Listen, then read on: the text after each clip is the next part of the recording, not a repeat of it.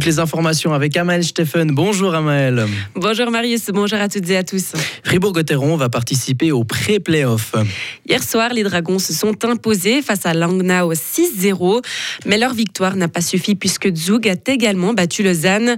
En revanche, elle va permettre aux Fribourgeois d'aborder avec confiance la semaine à venir qui s'annonce décisive. La série débutera mardi à domicile et se jouera au meilleur des trois matchs. En ski freestyle, pas de nouvelle médaille pour Mathilde Gremaud au championnat du monde de Bakouriani en Géorgie. La fribourgeoise de 23 ans a décidé hier de ne pas prendre part à la finale du Big Air, et ce, en raison de mauvaises conditions météo à la réception du saut. La Rochoise n'a donc pas voulu prendre de risques. Elle avait, pour rappel, remporté la médaille d'or mardi en slopestyle.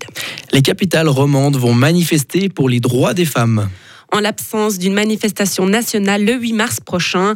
La lutte pour cette cause aura toutefois son lot d'actions décentralisées. Plusieurs rassemblements sont annoncés par les collectifs locaux. Ce sera notamment le cas à Fribourg, à Lausanne ou encore à Genève. Une occasion de protester contre les injustices, les inégalités et les discriminations, explique la coordination romande de la grève féministe. En Grèce, le Premier ministre s'est excusé aujourd'hui publiquement. Il a demandé pardon aux familles des victimes après la catastrophe ferroviaire qui a fait 57 morts et suscité une immense colère dans le pays. Il a également publié Dans la Grèce de 2023, il n'est pas possible que deux trains circulent en sens inverse sur une même ligne et que personne ne le remarque. La Chine muscle ses dépenses militaires pour 2023. Elle l'a annoncé aujourd'hui dans un contexte de méfiance en disant que ses voisins asiatiques, les États-Unis et même désormais l'OTAN craignent sa montée en puissance. La Chine va dépenser 245 milliards de francs pour sa défense. Cela en fait le deuxième budget militaire mondial derrière celui des États-Unis qui est environ trois fois supérieur.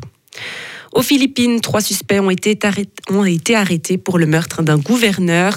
La police l'a annoncé aujourd'hui. Hier, au moins six tireurs se sont pris à un gouverneur local et huit autres personnes. Deux des trois suspects arrêtés sont des ex-militaires qui ont été destitués il y a plusieurs années. Hier, deux employés du Comité international de la Croix-Rouge ont été kidnappés au Mali. C'est ce qu'a annoncé la branche malienne de l'ONG sur Twitter. Le Mali est en proie à une crise sécuritaire qui a été déclenchée par une révolte régionale dans le nord et qui s'est transformée en insurrection djihadiste. Les troubles se sont étendus au Burkina Faso et au Niger voisin.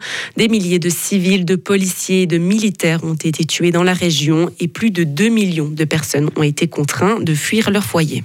C'est un moment historique pour nos océans. Hier, les États membres de l'ONU se sont enfin mis d'accord sur le premier traité international de protection de la haute mer. Il est destiné à s'opposer aux menaces qui pèsent sur des écosystèmes vitaux pour l'humanité. Après plus de 15 ans de discussions, dont 4 années de négociations formelles, la troisième et dernière session à New York pourrait être la bonne. Le contenu exact du texte n'a pas été publié dans l'immédiat, mais les militants l'ont salué comme étant un tournant décisif pour la protection de la biodiversité. Et enfin, à tous les amateurs de belles voitures, vous risquez de devoir pédaler. À l'image de Porsche, Mini ou Lamborghini, de nombreuses marques de, voitures profitent de l'explosion du vélo électrique pour étendre leur clientèle et verdir leur image. Porsche, le plus ambitieux dans ce domaine, propose déjà des vélos à plus de 8000 euros. Avec leur nouvelle gamme Porsche e-bike Performance, ils vont développer et commercialiser des moteurs, batteries électriques et logiciels de pointe pour vélo et lancer une nouvelle gamme d'ici 2025.